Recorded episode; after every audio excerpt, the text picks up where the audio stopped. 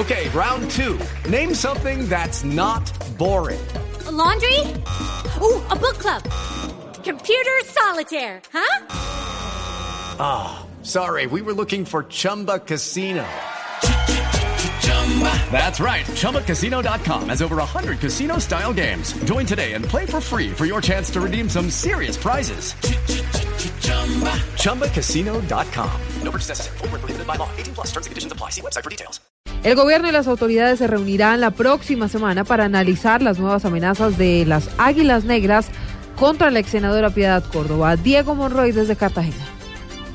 Luego de conocerse las nuevas amenazas contra la vida del ex senadora Piedad Córdoba, el ministro del Interior Juan Fernando Cristo anunció que la próxima semana el gobierno y las diferentes autoridades se reunirán para analizar este tema. Permanentemente estamos atentos a la situación de seguridad no solamente de Piedad Córdoba, sino de los líderes de las organizaciones sociales y políticas que están siendo objeto de amenazas y que en algunos casos lamentablemente se han presentado unos asesinatos este año. Ustedes saben que conformamos un grupo de trabajo, volveremos a reunirnos el miércoles entrante, el fiscal general de la Nación, el director nacional de la Policía, el defensor del pueblo, el ministro de Defensa y el ministro del Interior, con el acompañamiento de Naciones Unidas para evaluar esas amenazas, para tomar las decisiones que haya que tomar. El ministro del Interior, Juan Fernando Cristo, anunció que dicha comisión busca también que aquellos asesinatos de los integrantes de la izquierda colombiana no queden en la impunidad y se pueda conocer quién está detrás de ellos. Diego Fernando Monroy, Blue Radio. Diego, gracias. Fueron llamados a imputación de cargos los presuntos responsables de la muerte de la estudiante del English School durante su excursión en el Amazonas, Alejandro Tibaduiza.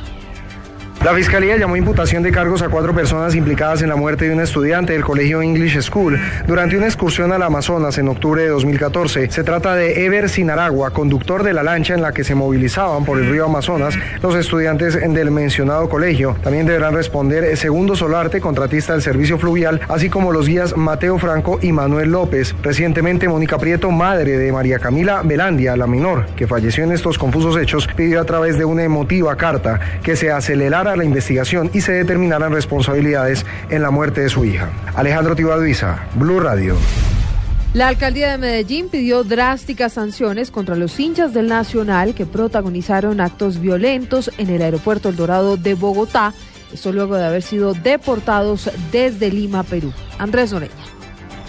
El alcalde de Medellín, Federico Gutiérrez, enfatizó su drástica postura en cuanto a las sanciones que deben recaer sobre los mal llamados aficionados al fútbol que protagonizaron actos vandálicos en Lima, Perú y en Bogotá esta madrugada. Aquí ya se tiene que acabar la tolerancia con estas personas porque dañan la fiesta del fútbol, generan inseguridad, generan zozobra. Ya 13 aficionados del Atlético Nacional fueron sancionados el pasado 20 de marzo y durante las próximas dos fechas en las que Nacional ejerce de local se prohibió el ingreso de público a la tribuna popular sur del estadio Atanasio Girardot. El rechazo es generalizado.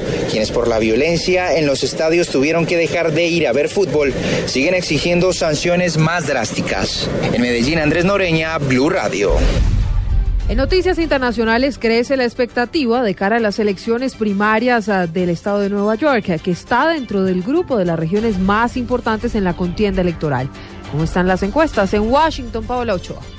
Hay una enorme expectativa aquí en los Estados Unidos de cara a las elecciones en el estado de Nueva York, un estado que eh, vota el próximo martes y que es fundamental en esta contienda a la presidencia de la República. Aquí en los Estados Unidos aporta una cantidad enorme de delegados, tanto para los republicanos como para los demócratas, y por eso, por ese peso electoral, es que todo el mundo está siguiendo muy de cerca lo que pueda ocurrir en el estado de Nueva York. Acaba de conocerse la última encuesta al respecto de esta mañana, una encuesta del diario The Wall Street Journal y la cadena NBC, en donde muestra que por el lado republicano Trump va a barrer. Trump tiene el 54% de la intención de voto, le lleva 33 puntos a su más inmediato rival, en este caso John Casey, que es gobernador del estado de Ohio, que tiene 21%, y Ted Cruz está totalmente coledo de último con 18%. Y por el lado demócrata, Hillary Clinton sale también ganando y por más de 17 puntos. Clinton aparece con un 57% de la intención de voto, mientras que Bernie Sanders tiene apenas un 40%. Desde Washington, Paolo Ochoa, Blue Radio. Y ahora en Blue Radio, la información de Bogotá y la región.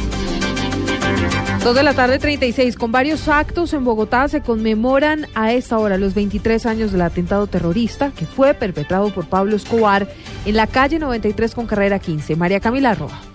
Así es, hoy se rindió homenaje a las víctimas del 15 de abril de 1993, cuando un carro bomba explotó en plena carrera 15 con calle 93 antes del mediodía en Bogotá.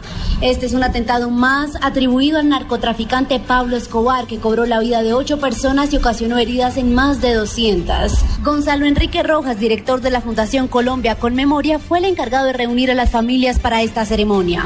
Y hoy queremos acompañar a estas familias como un acto de solidaridad, porque nosotros sabemos que, que es lo que ha sido esta lucha de ser reconocidos ante el Estado como víctimas también del conflicto armado. En la ceremonia estaban a Lilia Sánchez, madre de Marta Telles, una pequeña de siete años que murió, pues estaba dentro de un carro al lado del carro bomba que explotó ese día. Todo es con mucho amor, fe y esperanza para que se haga justicia en Colombia. Dejemos tanta violencia. También escuchamos a Leonor Posada, una de las sobrevivientes. Darle gracias a Dios de estar viva. He podido ver crecer a mis hijos, de haber, sabiendo lo terrible que fue para muchas personas, pues yo me siento feliz de haber estado viva. Hoy estas familias exigen justicia para conocer la verdad y están dispuestas a trabajar de manera coordinada con la Fiscalía. María Camila Roa, Blue Radio. Dos de la tarde 37, ya son más de 1.600 los huecos que el IDU ha reparado en la avenida 68 de Bogotá. Catalina Vargas, buenas tardes. Buenas tardes, Silvia. En las últimas semanas, el Instituto de Desarrollo Urbano, IDU, ha tapado más de 1.684 huecos sobre el corredor de la avenida 68 entre la autopista sur y la calle 100. Las reparaciones se han llevado a cabo entre las 10 de la noche y las 4 de la mañana entre la avenida la Esperanza y la autopista sur, donde la administración distrital encontró un gran deterioro de la capa asfáltica. Según Luis Ernesto Bernal, director técnico de mantenimiento del IDU, con estas intervenciones se beneficia gran parte, en gran parte las localidades de Kennedy, Pontibón, Engativá y Teusaquillo. Catalina Vargas, Blue Radio.